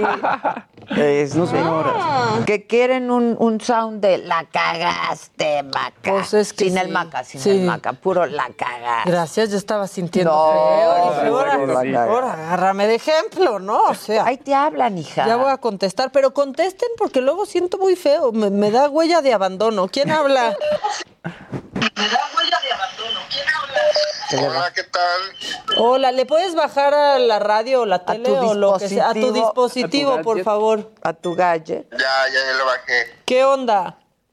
¿Cómo están? Me encanta su programa. Adela, Maca, las amo. Desde Tampico, cuando quieran venir, son lo mejor. Muchas gracias. Tú eres lo mejor. Sí. Dios mío, perdóname, está entra- perdón, me estaba entrando una llamada. ¿Qué más? ¿Algo más que quieras decir? Pues las- la- espero poder ir a México a conocerlas. ¿Cómo se Me llama? encantan, las sigo desde... Conozco a Adela desde que estaba en Big Brother. Desde ahí soy su fan. Muchísimas gracias. ¿Cómo te llamas? Fernando de Tampico. Fernando, muchas gracias. Te mando un beso y un abrazo desde aquí. Todos te mandamos abrazos. y Abrazos. Todos. Besos. besos. Bye. Bye. Guapos. Ay. No, si Ahora, andan, andan. ahora, mi Fer. Bueno, ¿Sí con quién hablo? ¿sí por quién vota? Loida. Loida. Loida. Ay, muchas gracias. ¿Y para qué me estás votando específicamente? para que sea lo mejor de toda la programación que pasan ahí. Ah, muchas gracias. Mucho a Adela y Muchas, a todo el grupo. muchísimas Muchas gracias. gracias. Gracias. ¿Desde dónde nos escuchas o nos ves? Ah, de aquí de la Ciudad de México. Muchas gracias, ¿eh? Te mandamos un abrazo. Felicidades. Gracias. Gracias. Ah, la gente. ¿Que ¿Por qué no me ven contenta? Sí estoy. Sí está. Mira, desde Arlington nos están hablando. Bueno, ¿quién habla? Hol- hol- Loida. Espérame, espérame, Ya estás ahí, ya te escuchamos. Loida. ¿Quién habla? Loida. Lucy, Hola, Lucy. Hola, qué emoción, que por fin entró. Tengo semanas queriendo marcar. ¿Ves? Es viernes y ya te entró. Muy puede. bien. Estás empezando bien el fin de semana. Ella está con todo. Exactamente. Me encanta su programa. Lo sigo desde Texas. Vivo en Austin. Me encanta su programa. Cuando quieran, aquí tienen su casa en Austin. Muchas, Muchas gracias. gracias. Un abrazo. Un abrazo. Buen fin de semana. Igual, tú ya empezaste. Ganando como Ah, siempre. Ganando como siempre. Che maca, de Bueno, que está feliz. Ven porque la amo, ven porque la amo. Mira, otro que ya le entró. Bueno. Hola, ¿quién habla? Loida. ¿Qué onda, Maca? Habla Cristian aquí desde Tehuacán, Puebla. ¿Qué onda, Cristian? ¿Ya Ya vas a visitar el socavón? Justamente es la atracción principal de mi estado, tristemente. No, Tristemente. Eso, o tratar de atravesar la ciclovía sin caerse. Ey, eso es un tabú aquí en este lado, ¿eh? Oye, gracias por escucharnos. Te mandamos un abrazo. Pregunta por dónde no. Igualmente, solo quería decirle a todos que muy bien y muchas felicidades. Yo tengo 22 años y la neta los escucho todos los días, todas las mañanas. No me los pierdo desde que estaban en la radio y qué gusto que están en, ahorita en, en televisión y Adela, muchas felicidades. Muchas gracias, muchas gracias. Te mandamos besos. Y está bien guapo, ¿eh? Ya vi su foto. Uy. Te mandamos besos. Adela, un día transmitan desde alguna playa. Sería genial. Pues sí, yo miren, yo me quiero ir a Puerto pues sí. Escondido. Y de ir, ¿quiénes iríamos? No, Sí, pues vámonos todos. ir todos, pues sí, ¿cómo? O sea, Pero no necesitamos podemos- patrocinio, gobernador. Si no, ¿cómo? Exacto. ¿Vas a ir? O sea, Vas a aparte, ir. ya nos visitó, hay que visitarlo. ¡Claro! O sea, sí nos, digo, es una reciprocidad. Ay, Murat. Una reciprocidad, ¿no? Pues yo digo, aquí fue muy bienvenido. No, muy. Sí, la verdad, Necesitamos patrocinio, gobernador Murat. Tengo otra llamada. ¿Contesto o Dice ya? Paula Vázquez, amo la chamarra de Adela, pero los queremos a todos, gran equipo y nos invitó un venenito. Mi chamarra, para variar, es de José Sánchez, ¿no? Él me manda todos los colores y yo los uso porque son mi uniforme. Amo, amo, amo. Yo también. Hoy me Mi iba a poner una y dije, no, ya es que es que es la de siempre, voy a cambiarle tantito. Y ya cambié tantito y me padre. arrepentí cuando Las te vi. amo, son mi motivación para hacer ejercicio. ¡Uy, ¿Quién es la nuestra? güey! No sé por qué. ¿Y quién es la nuestra? Yo podría ser tu motivación para leer, para leer, para leer. Miren, ¿no? Adela y yo nos, nos monitoreamos eso de ¿vas a hacer ejercicio hoy? No. Entonces yo tampoco. Sí, sí, sí. Y entonces La- luego es como de qué poca que hiciste ejercicio. No, pero- Cuando uno hace. Oye, y el otro día vi que fuiste al gimnasio, pero fuiste 15 minutos, Maquita. Ah, 15 minutos. Bueno, es Está mejor que es mejor que nada. No, no, no, no, ella misma lo dijo. Es Y- y mejor mientras que caminaba nada. al gimnasio yo decía, todavía me puedo regresar, todavía me puedo regresar. Es que es- Pues cuesta sí. Es que sí es horrible. Sí cuesta, sí cuesta. Y más ya saliendo de aquí, ¿no? Sí. Sí. Sí. O sea- Mira, Abigail dice, tengo COVID, estoy en cama, pero, eh, mejórate. pero están poca madre. Saludos al equipo. Abigail, cuídate mucho y que te recuperes muy pronto. Saludos a todos desde Louisville, Kentucky. Un abrazo. Dice que qué mala onda que necesiten patrocinio del gobierno po- o de quien sea. Claro. ¿no? O de, Exacto. Pero si vamos, sí, pues que pague el gobierno para mostrar sus playas, ¿no? ¡Chayotera! Chayotera. Yo pago mi hotel, tú paga la, la de ellos. El Y de ahí- ellos. Hola, ¿quién habla? Hola, habla Héctor de Tampico, Tamaulipas. Hola, Hola, Héctor. Hay mucho de Tampico y estás bien chavo. Ya te vi. ¿Por dónde nos escuchas o nos 26 ves o qué? Yo los veo todos los días eh, por Facebook. Eh, ahorita digo, estoy viéndolos por, por YouTube porque estoy eh, en mi descanso. Este, quiero felicitar a toda la mesa. Los cinco son espectaculares, pero Adela Micha se lleva la atención y los Ay, aplausos. Claro. creo que Claro que yes. se viste de una manera increíble. Es de las mejores conductoras que hay. Entonces, mis respetos, la verdad, para la señora Adela Micha. Esperemos algún día se vengan por la zona sur de Tamaulipas, vengan a Playa Miramar, que está en Ciudad Madero, este, y transmitan, ¿por qué no?, en vivo desde, desde este lugar tan hermoso que tenemos por acá, con unas playas súper, súper padres. Con todo gusto y agradezco en el alma lo que me dices. Muchas gracias. Muchas Gracias gracias. a ti estudié comunicación y cuando te vi por primera vez en, dando una entrevista dije yo quiero ser como ella.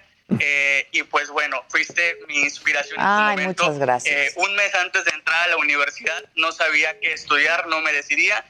Y gracias a Dios que te puso en mi camino, vi una entrevista tuya y dije yo quiero ser como ella, una Hombre. persona chingona y súper reconocida. Muchísimas gracias, te agradezco muchísimo y que tengan mucha suerte. Hay que chingarle, eso sí, ¿no? Hay que chingar. Las cosas de a gratis no saben igual. Exacto. Te mando un beso y un abrazo. Muchas gracias. Igual un abrazo para todos. Gracias. Vamos a hacer una pausa y regresamos. Ya tenemos a Arcelia Ramírez en la línea que se llevó literalmente las palmas en el Festival de Cannes el 9 de julio pasado. ¿Ocho minutos? De Ocho pie. minutos de pie. De pie. Standing ovation. Volvemos con ella. No se vayan.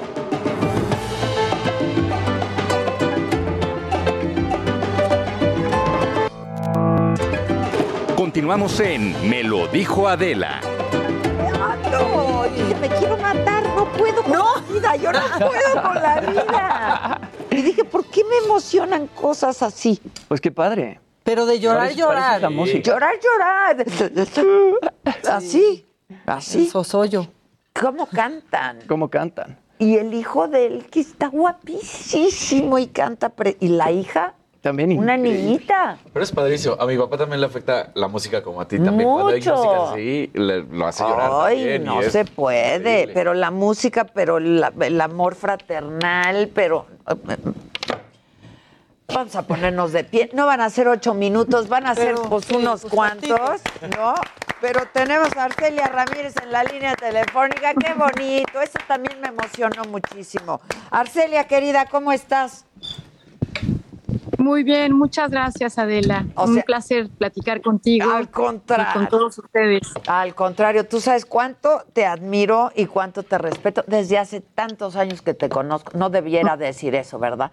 Pero sí, sí, hace algunos años. Felicidades, caray. Qué bonito es lo bonito.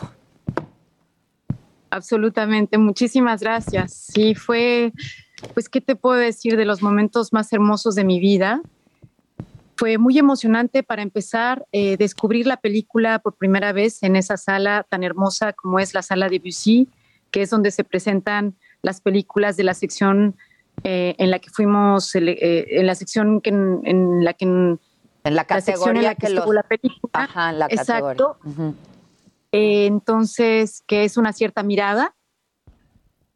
Entonces, bueno, por un lado fue ver- haber visto la película por primera vez, luego también estar eh, regresando a las salas de cine, pues, ¿no? Bueno, el Festival de Cannes tomó todas las precauciones sanitarias y pudimos estar otra vez eh, juntos alrededor de, de, juntos en una sala de cine alrededor de una película. Entonces eso también era muy emocionante.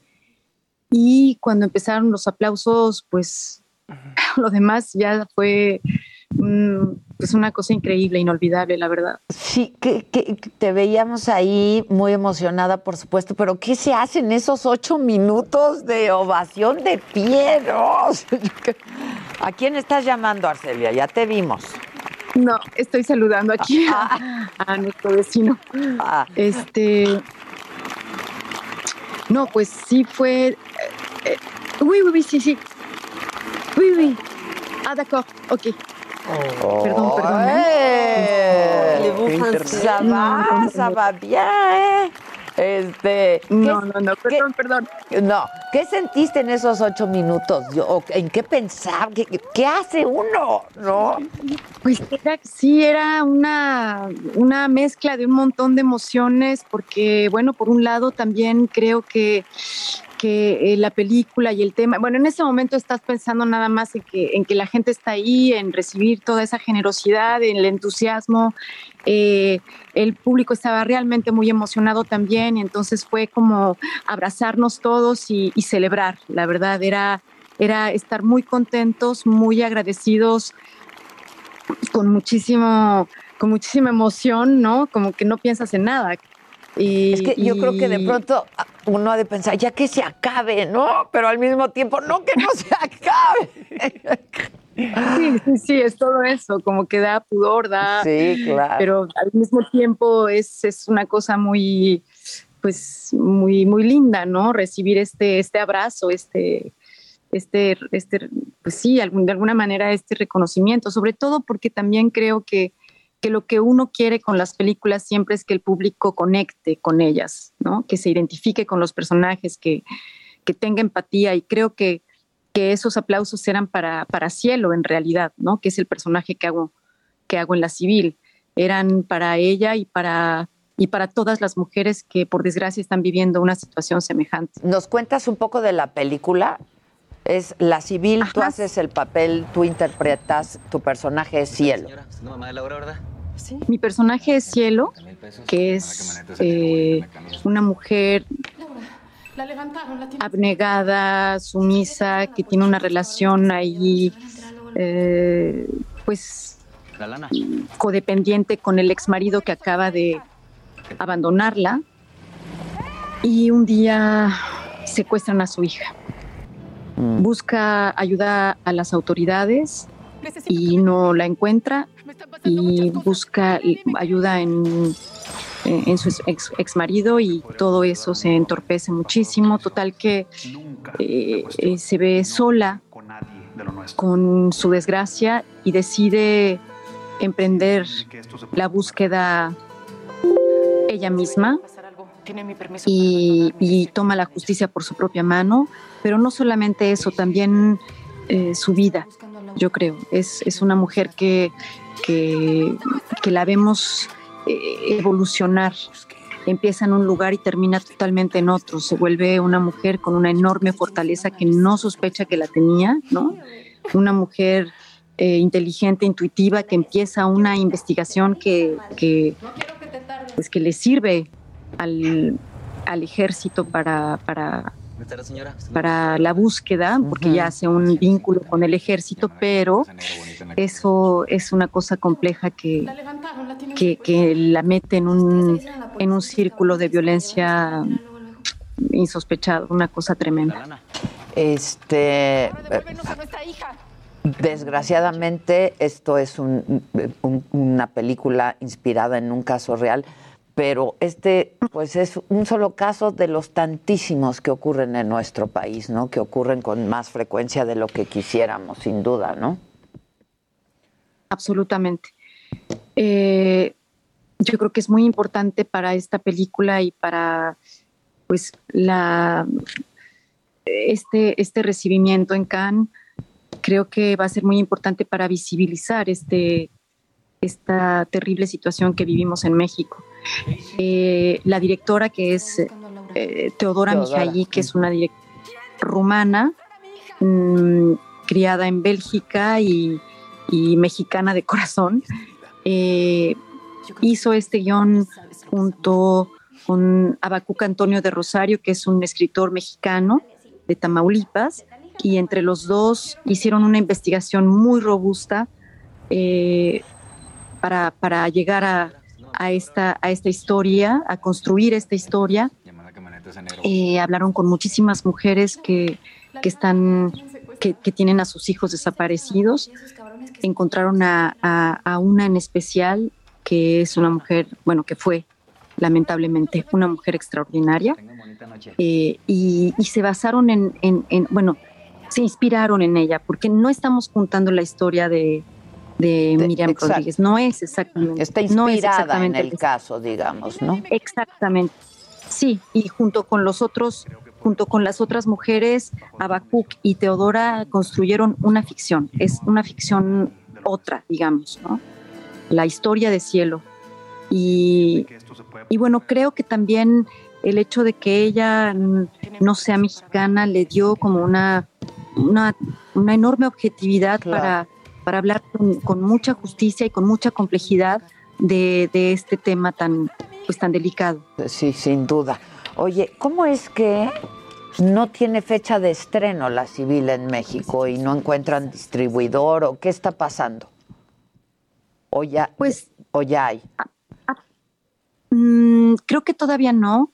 Hay una, vaya, las películas tras este estreno mundial que hubo en Cannes, eh, empieza, yo creo que va a empezar como una gira de festivales primero, antes de que llegue a las salas mexicanas.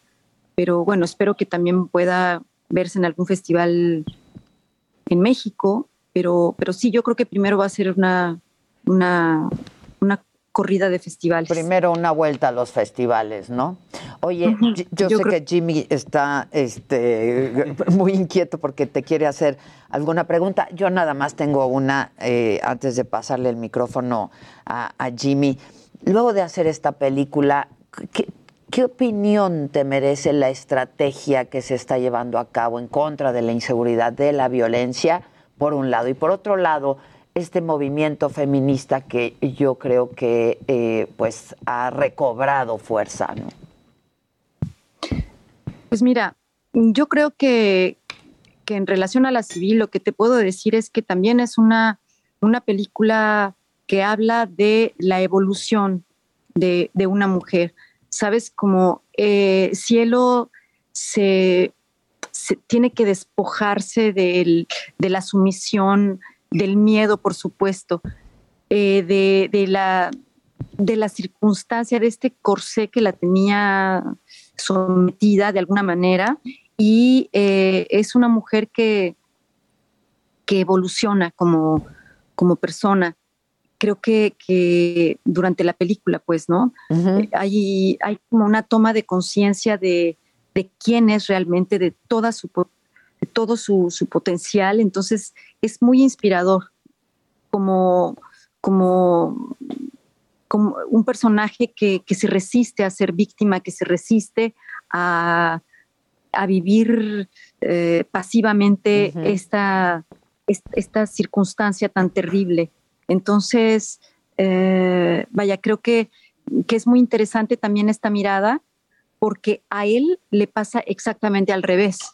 Él empieza siendo un macho así, este, insensible, indiferente, duro, y se va humanizando, se va, va pulsando su propia vulnerabilidad y eso normalmente a los hombres eh, en este país les da mucho miedo. Eh, no sé por qué, hay, hay, una, hay una necesidad como de, de ocultar su fragilidad, pero, pero, pero creo que esto es, es como una, una trayectoria así medio, como que se cruzan esas, esos, esos procesos en los dos y, y ella, eh, pues sí, es- toma como las, las riendas ¿no? de, de, de su vida. Entonces creo que, que también hay un discurso allí, no sé si, no sé si feminista como tal, pero sí, sin duda, sí una mirada femenina que quiere como, como que, que- que intenta también como reivindicar, ¿no? Como La- con el- perspectiva de género, sin duda, ¿no? Jimmy. Hola Arcelia, ¿cómo estás? Muchas felicidades antes que nada, yo soy Jimmy. Eh, yo entiendo que tú recibes este guion en 2019, ¿cierto? Y de repente cae la pandemia y entonces tienes que hacer toda la preparación de la película con Teodora vía remota y vía Zoom. Y me imagino que, pues, en un papel tan fuerte y en un papel tan duro ha de haber sido difícil no poder hacer las cosas de manera presencial. Eh, pues sí, sobre todo en los primeros encuentros que fueron por Zoom era muy raro, ¿no? Eh, pero bueno, finalmente podíamos comunicarnos y empezar a, a conocernos, a saber cuáles eran como, como las, eh, los grandes temas de la película, eh, su, su punto de vista, su mirada. Y después, cuando finalmente, bueno, se pospuso varias veces el rodaje por la pandemia, hasta que eh, Teodora di- dijo, no puedo esperar más, esto se tiene que hacer ya este año, este, caiga quien caiga. Bueno, no, hombre, pero... o también, o también. No, no, no, no. Entonces, este, eh, finalmente pudo venir como tres meses antes de empezar el rodaje a hacer preprodu- preproducción y en ese momento nosotros nos vimos durante un mes, un poquito más de un mes, todos los días hablar de cada escena, de cada eh, relación entre, entre unos y otros, de sus obstáculos, en fin, sus objetivos y entonces su estrategia. En fin, el caso es de que de que todo esto lo hicimos con todas las medidas de sanidad posibles, que es el cubrebocas, la careta, el aire libre, etcétera. Pero conseguimos realmente establecer una, una relación de, de mucha confianza, de mucha intimidad, de complicidad. Sabíamos que teníamos un enorme desafío en las manos, eh, pero Teodora conocía perfectamente su historia, eh, tenía muy claro lo que quería. eh, me, y también el guion era, es- es- estaba muy bien escrito, era un, es- era un guion extraordinario. Entonces nos basamos en el guion y fuimos poco a poco y dejamos que, que Cielo, pues allí se, se instalara en mi corazón. Arcelia, ¿cuándo vienes? Te vemos en el estudio cuando vengas. ¿Cuándo estás de regreso? Ay, por supuesto que sí. Voy a, a regresar el, el 30. Nos el 30 pone- de julio. Bueno, disfruta A mucho, disfruta mucho la costa, diviértete y tu triunfo y tu éxito, ¿eh? Te mandamos un beso desde aquí, felicidades. Muchísimas gracias, Adela. Gracias, gracias a todos. Arcelia. Gracias, muchas gracias.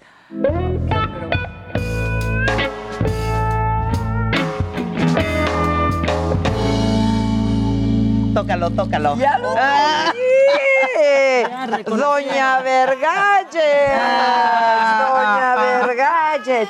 ¿Qué es todo esto? Ay, es una manera maravillosa. Bueno, eso no es justo para el Me lo COVID. pondría en la boca, ¿no? Para respirar, pero. Bueno, en los labios. tiempos de pero vaginales. Ay, para los labios vaginales, No, sí tonta. está bien, de tonta. Bárbaro. Es que ¿Y qué le? Le bombeas una mascarilla chupa para y la cara. succiona de tal manera que tu vulva no solamente se concentra toda la sangre, ay, como dicen, traigo la sangre caliente, no me la puedo acabar. Ahí sea, es como la bombita que usan los hombres, pero esta para las mujeres. Exactamente. Bueno, esto es la primera generación. Hoy es el tema habilidades orales. Cómo cada uno de nosotros vamos desarrollando. Y hay examen sorpresa. ¡Escuche! Oye, y orales no precisamente para hablar, sino también. Sí, ya. Ah, oye, ya no, menos, hablen menos y hagan más, y por favor. Aquí algo importante, si la lengua recuerden que no es un taladro, mucho menos es una aspiradora, sino que las habilidades las vamos desarrollando a medida que escucho, veo y siento a esa persona que te está marcando. Este, por ejemplo, es apenas de los años 80 y me gusta traerlo como un antecedente. Ah, eh, eh, Es vintage de la era mesozoica paleozoica, por supuesto. Pero eh, la habilidad. Pero ha ido evolucionando. Ha ido evolucionando, por supuesto. En este caso, lo que le sigue es que traje pa- tanto para hombres como para mujeres. Ok, ok. En el caso de los varones, que ya te vi la cara, ya te vi la cara, no Uy, Es que está por se agarró a Daniel. Fans. Podíamos incluir algo de adrenalina, testosterona o algo así. ¿En el OnlyFans o qué? ¿Por qué no? Todo lo que se pueda. Todo. ¿no? Mira, vean, esto es para los chicos, esto es un eh, estimulador o masturbador. Estos son los labios de quien tú quieras, desees y fan. Tócalo, tócalo, porque ya te vi con cara de A que ver, yo quiero. Jimmy, yo ya lo toqué. Ahí está. O sea, pero está. eso te lo metes donde. Está padrísimo. Es como para reducir el estrés. Exacto.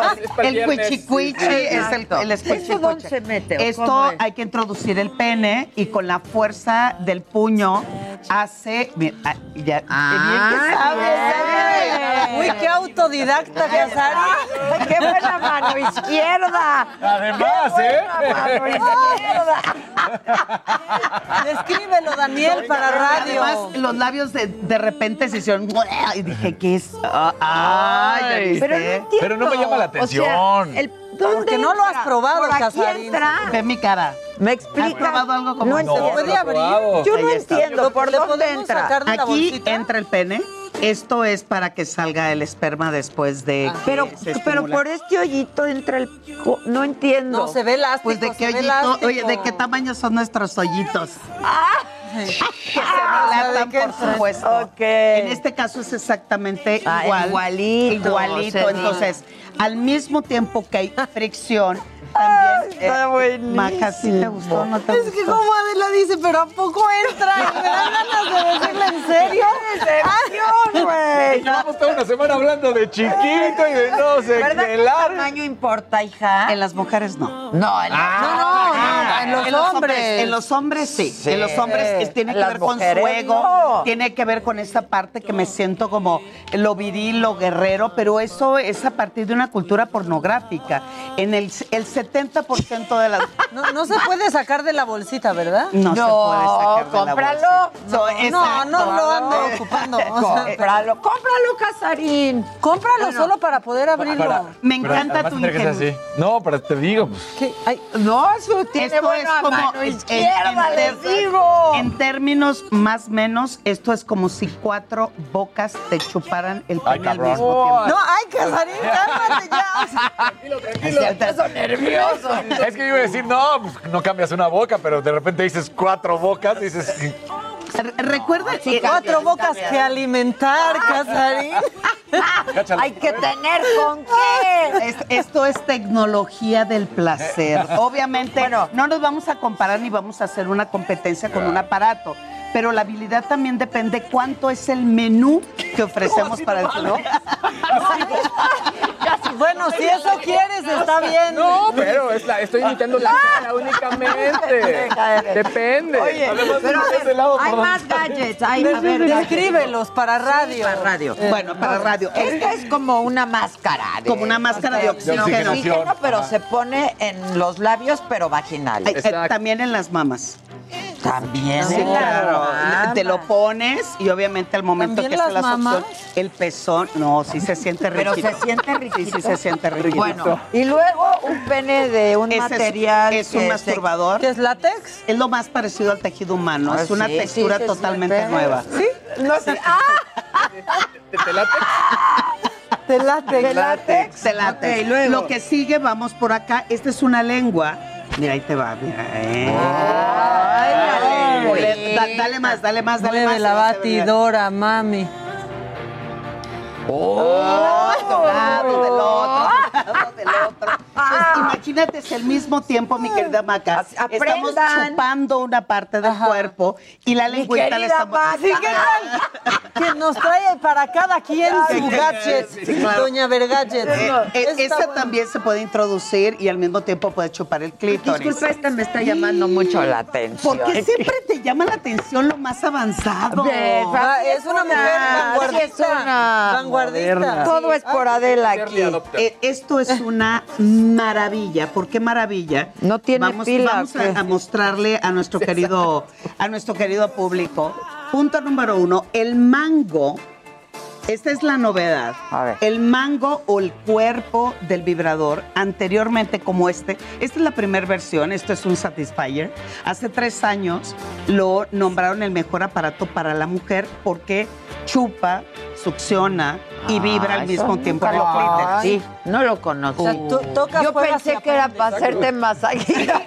Yo dije, es el, de, es el No, bueno, Dermaguán. imagínense, pasas en un aeropuerto y tú así de, Adela, señora Adela, ¿qué es esto? Y tú, ay, es, mira la nueva versión. Mi aparato de ultrasonido. y De esta manera. No, yo sentiría en mi vibrador algún problema. Yo sí les diría, nada más Yo para, me divierto muchísimo. para incomodar. Algo amo es mostrar todo esto en un aeropuerto. Ok, cuenta más porque ya se va a acabar. Bueno, esto, este es el cuerpo del vibrador, igual que el anterior, la diferencia es que ahora el cuerpo también viene ergonómicamente diseñado para poder... Maca me está poniendo la lengua en el... Está rico. Ah, Ay, claro. Imagínate qué esa lengua, chicos, ponerlo en la... Ay, está buena la lengua, men. ¿La tienes? Sí, como análoga, análoga, análoga, la versión análoga. Muy mal, porque ¿qué es mejor, una o dos lenguas? No, siempre dos es mejor que uno. Tres. Sí. No saben lo que es tres Uno no lenguas, es bueno. ninguno. Exacto, Ok. y- pero esa lengua también se pone en, en- en el glande, en el conducto uretral para los caballeros. Es delicioso. Entonces, esto, el cuerpo del, eh, del vibrador, bueno, en este O caso... sea, ¿dónde me succiona. meto esto? En la vagina. Ay, lo metes. Total. Y luego... También Esto, cabe. eh, el relieve Ok. hace que la pared vaginal se estimule a tal de tal manera porque tiene 12 diferentes tipos de vibración. luego- Lo volteamos, esto se introduce, ya ves que eh, lo que eh, chupa o succiona tiene unas ventosas Sí, son que vibran. Tenemos un minuto, rápido. Esto chupas el clítoris y esto lo introduces a la vagina y esto te vibra totalmente, gracias. Dios mío. ¿Este qué? Y en, en los Este, caballeros... ¿Esto se vende? Claro que ¿En se dónde, vende. mana? Eh, pues conmigo en arroba sexualmente Edel en Twitter, eh, Instagram o Facebook edelmira.mastersex. La intención de todo esto en las habilidades orales es cómo nos vamos a llegando de una herramienta principal que soy yo, es mi boca, es mi lengua, son mis manos, es mi creatividad, es mi imaginación. Y estos son juguetes, son juegos que adecuamos para incrementar mis habilidades amatorias. Está muy fantástico. ¿Tú con cuál crees que yo debería quedar? ¿Con Eti? Ok. Yo creo que tú con este, porque Yo creo sí. solo hay mejor que una lengua de maca, pues dos, yo creo. O, o- o con la lengua intenten hacer las letras del abecedario, así de sencillito. Ah. Entonces, así nada más le Lo que ya no funciona después es la lengua, ¿no? Después del abecedario. Ahora sí que como dice Don Vergachets, gente bonita. When you make decisions for your company, you look for the no brainers. If you have a lot of mailing to do, stamps.com is the ultimate no brainer. Use the stamps.com mobile app to mail everything you need to keep your business running with up to 89% off USPS and UPS. Make the same no brainer decision as over 1 million other businesses with stamps.com. Use code PROGRAM for a special offer. That's stamps.com code PROGRAM.